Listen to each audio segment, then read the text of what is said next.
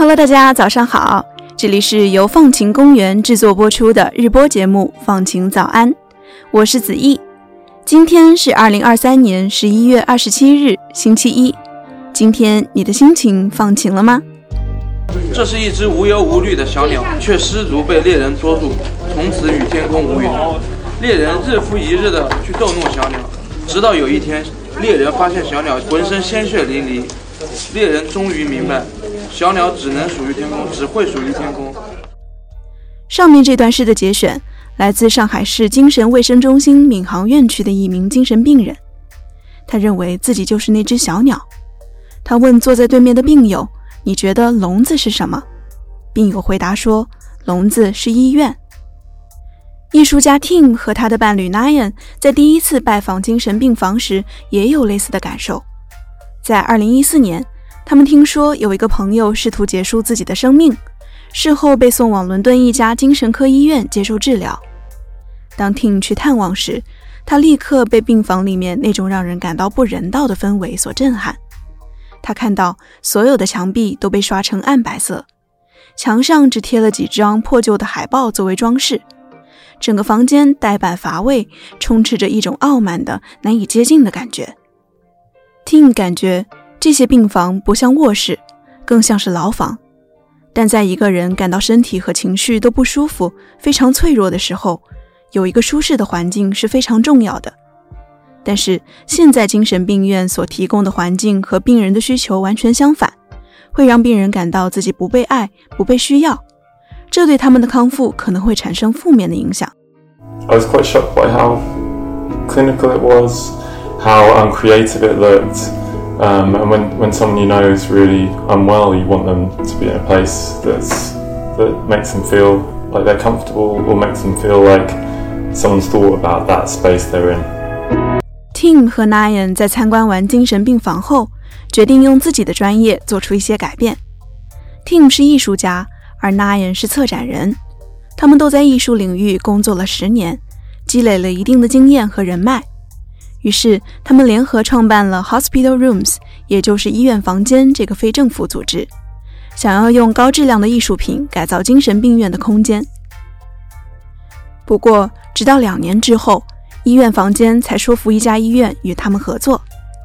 在2016年，医院房间和其他十一位艺术家一起翻新了斯普林菲尔德大学医院里面的一组精神康复住院病房。这里最多可以容纳十八名精神分裂患者。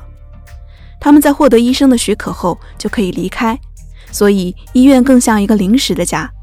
在这个家里面，空间怎么布置、举行什么活动，对于病人都很重要。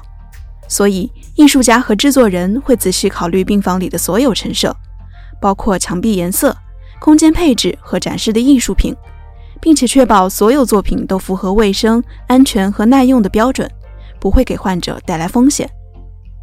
病房里的艺术作品不仅具有装饰性，也兼备实用性。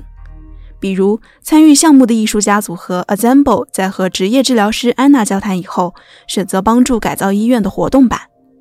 活动板看上去只是一块白板，但它记录了一个星期内病房里发生的所有活动。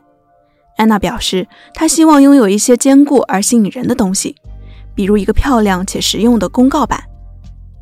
在改造活动板的过程中，艺术家们非常关注作品的安全性。被改造之后的活动板没有暴露的螺丝或者钉子，而是使用了一种特殊的有机玻璃做支撑。在框架里面，别针被毛毡钉板隐藏了起来，以防患者拿走并伤害自己。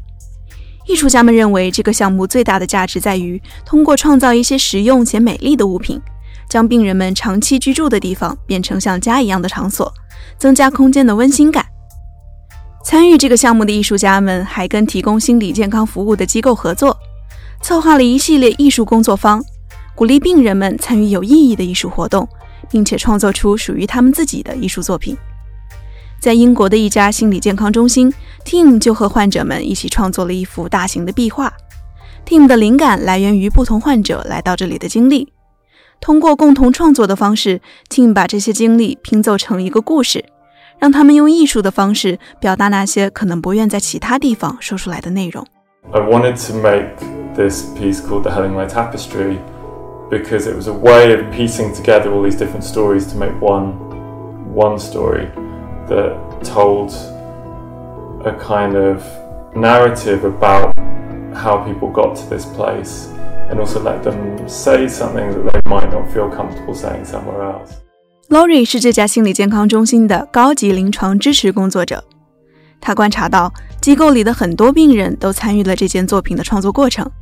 在几天的时间里，有多达十二位病人静静地在那块墙上画画。Lori 表示，这个艺术作品为患者们提供了一个表达自我的空间，让他们讲述自己的故事，并且被大家听到。其中一位参与了这个项目的患者说道：“他曾经经历了一段非常痛苦的时光，但是参与创作拼贴画的过程却是令人振奋的。他从纸张和其他材料中找到了属于自己的个人碎片。”当他感到陷入黑暗时，这个创作给予了他动力。而另一位患者表示，医院房间举办的艺术工作坊非常鼓舞人心，帮他从单调乏味的生活当中解放出来，重新振作起来。It's uh, freed me from a creative rut I've been stuck in for quite some time, and it's allowed me to energize and reinvigorate myself in terms of my work. Tim 认为，医院房间的关注点并不是简单的问大家想要什么，而是通过讨论找出比这更复杂、更有意义的东西。他对集体创作的艺术品感到自豪，因为大家共同合作，想出了一些创意，思考了这件艺术品如何对每个人以及心理健康中心有什么影响。同时，艺术家 Hannah 为这个心理健康中心创作了另一幅作品。他刚来到这个地方时，第一眼看到的是周围的树木和开阔的乡村景色，接着注意到周围的围栏和严密的安全措施。这里的精神病患者都有复杂的病史，出于安全考虑，他们被封闭在这里，接受必要的治疗。许多患者几乎没有机会接触到室外的绿色空间和大自然。于是，Hannah 在医院的中庭创作了一幅长达八点五米的森林树木景观画。对于汉娜而言，大自然是一个远离日常生活的避难所，在其中她感到舒适，并且可以重拾活力。她希望这幅作品也能给这里的患者们带来同样的感受。医院房间的创始人 Tim 和 Nyan 做的，不只是想用艺术给患者提供更人性化的、舒适的治愈恢复空间，也是想尝试用艺术发起一场运动。他们想把精神疾病治疗资金短缺、精神病人被边缘化和污名化等问题推到台前。他们的目标不仅是展示治疗场所的价值，还希望让外界看到这个地方的人，也就是精神病患者的潜在价值。尽管患有疾病，但人类仍然拥有创造力。他们坚信，在精神病房的人们也应该享有体验非凡艺术的自由。虽然医院房间没法放走笼子里的小鸟。但是他们努力创造出了一片天空和树林，取代了那个冷冰冰的笼子。通过艺术的力量，他们可以让患者拥有比天空更广阔的自由。上面这个关于改造精神病院的故事来自我们团队的张子涵。故事的主角们都在为自己的兴趣努力着，但如果我们暂时找不到自己的兴趣点，又该怎么办呢？在接下来的改变自己的一百件小事环节当中，我们团队的周文晓就分享了挖掘兴趣的小贴士。他问大家有没有过这样的感受：上了一天班或者上了一天的学，回到家想要放松一下自己，却发现除了看剧、刷手机，没有其他消磨时间的方法；或者看着身边的朋友在空闲时间里打球、徒步、学跳舞，而自己却找不到感兴趣的事情。如果是这样的话，那不妨来听听下面的建议，或许能给你一些启发。首先，不要一直空想兴趣是什么。在很多时候，我们会陷入“我应该对什么感兴趣”或者“别人对什么感兴趣，我也得一样的”陷阱。这种期望往往阻碍了我们真正去体验和发现内在的需求。要打破这个困境，我们可以让自己先停下来，不要过分焦虑于兴趣是什么。而是放开心灵去接触新事物，比如不用把兴趣想得太大，不用一定得是某种活动，比如说喜欢整理东西也可以是一种兴趣，而且这些兴趣也可以在日常的休闲活动里面得到延伸。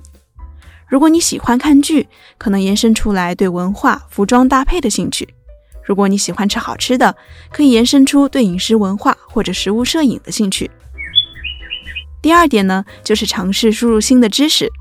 多样化的知识输入可以帮助我们拓展视野，发现我们之前从未考虑过的事情，让自己接触不同的领域，从而让新的信息充实你的大脑。这一点听起来可能有点像一门功课，不过别担心，这不是要你去读一堆沉闷的教科书。你可以找点平时不怎么碰的东西，可能是一部纪录片、一本杂志或者一档新的播客。在这个过程中，不管大小，别忘了记下那些令你觉得有趣或者好奇的地方。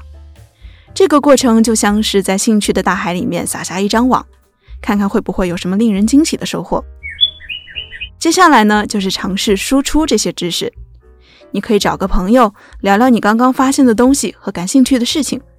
你可以跟他们分享文字、图片，甚至是录个语音，只要能表达出你的感受就好。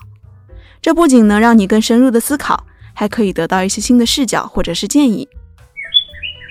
最后，在输出的过程中，可以仔细观察自己的情绪变化。当你聊到某个话题时，有没有发现自己充满了热情和表达的欲望呢？还是可能只是觉得有点无聊或者无话可说？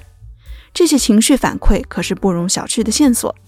如果在输出的过程中，你觉得充满了愉悦和成就感，甚至想让你做更多类似的事情，那么这件事可能就是你的兴趣之一。但如果在这个过程中，你发现自己懒得创造或者难以坚持，那么这可能并不是你真正的兴趣。所以，从停止幻想开始，一步步去尝试，去发现那个让你充满激情的兴趣，可能就在不经意间浮现出来。你也可以参考我们 show notes 里面的流程图，利用这些步骤来探索自己的兴趣。我们也欢迎你在评论区跟我们分享你的兴趣。或者跟我们聊聊你在探索自己兴趣当中获得的心得。好啦，到这里本期放晴早安就要结束了。希望你喜欢改造精神病院的故事，还有关于挖掘自己兴趣的建议。欢迎大家在小宇宙留言互动，也可以在苹果播客给我们五星好评。我们会在每周五选择分享和回应大家的一些评论哟。本期放晴早安的主播是我子毅。撰写文稿的是张子涵和周文晓，文稿编辑是放可成，后期剪辑是曹瑞清，运营发布是陈静怡。放晴咱的前两季节目是和看理想共同制作播出的，我们的片头和封面都是由看理想制作的，再次表示感谢。同时也要感谢生动活泼的徐涛和孟一老师，为我们第三季节目提供指导。放晴早安第三季由香港中文大学社会科学学院的社会科学与创新实践辅修项目支持。感谢收听，祝你拥有放晴的一天，我们下期再见。